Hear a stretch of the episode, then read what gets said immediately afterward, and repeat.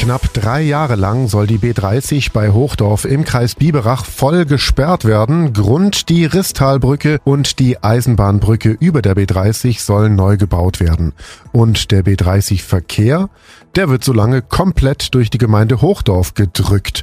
Und die geht jetzt auf die Barrikaden, denn die mögliche Umleitung betrifft alle Lebenslagen. Ja, es ist schwere Katastrophe für uns tatsächlich. Und zwar für das ganze Ort, für alle drei Ortsteile. Finde ich schade, wenn man drei Jahre Verkehr durch ein Dorf lässt oder durch mehrere Dörfer, wenn eine andere Möglichkeit besteht. Es ist eine riesengroße Gefahr, vor allem für die Kinder. Man kann sie nicht mehr alleine in die Schule schicken. Und wir haben unsere Schlafzimmer auch in Richtung Hauptstraße und wir werden keine Ruhe mehr finden. Das wird auch gesundheitlich Folgen haben. Gerade über die Straße kommt man nicht mehr. Wir wohnen unterhalb. Zum Bäcker, zum Arzt, Kindergarten, Schule, wie gesagt. Aber die alten Leute geht einfach nicht. Da kannst du ja nicht mal mehr schlafen, Mensch, wenn du direkt an der Straße wohnst. Zur Infoveranstaltung am Dienstagmorgen, 2. Mai 2023, platzte die Gemeindehalle Hochdorf schier aus allen Nähten, denn der stellvertretende baden-württembergische Verkehrsminister Berthold Fries war persönlich da. Ich finde, das sind alles vollkommen berechtigte Anliegen, wo ich glaube, dass es auch für ganz, ganz viele Themen mal mindestens Linderung geben wird und auch Lösungsansätze geben wird. Ob man am Schluss dann an einen Punkt kommt, wo man sagt, alles passt dann auch so, dass man es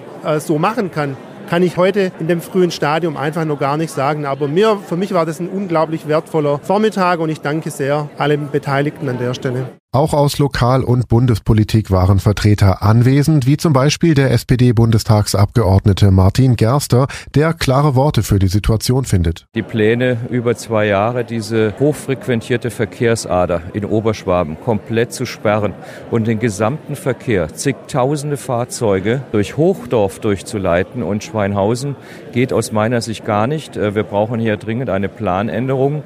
Die Menschen sind zu Recht verunsichert und auf den Barrikaden und das zeigt sich auch hier bei der Veranstaltung. Die Bundestagsabgeordnete der Grünen, Anja Reinalter, bleibt eher neutral. Naja, im Idealfall wünschen sich natürlich Menschen eine ideale äh, Verbindung an den Bodensee, eine ganz schnelle, eine tolle Straße und keine Belastung für die Ortschaften. So, das wäre das, das wünscht ihr was auf der höchsten Stelle.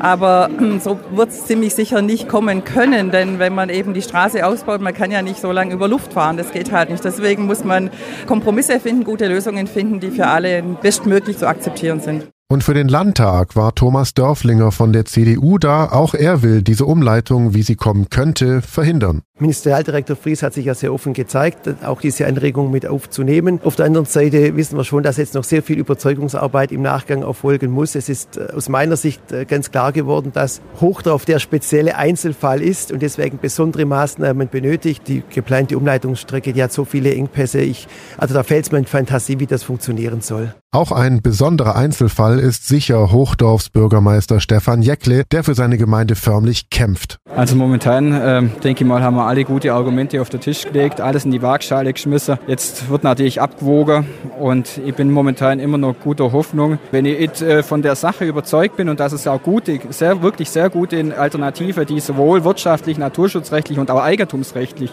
umsetzbar sind, wenn ich da davon nicht überzeugt wäre, dann würde ich das auch nicht machen. Wie das alles ausgeht, ist noch ungewiss. Wir bleiben auf jeden Fall am Thema dran. Danke fürs Zuhören. Ich bin Paolo Percoco. Bis zum nächsten Mal. Donau 3 FM. Einfach gut informiert.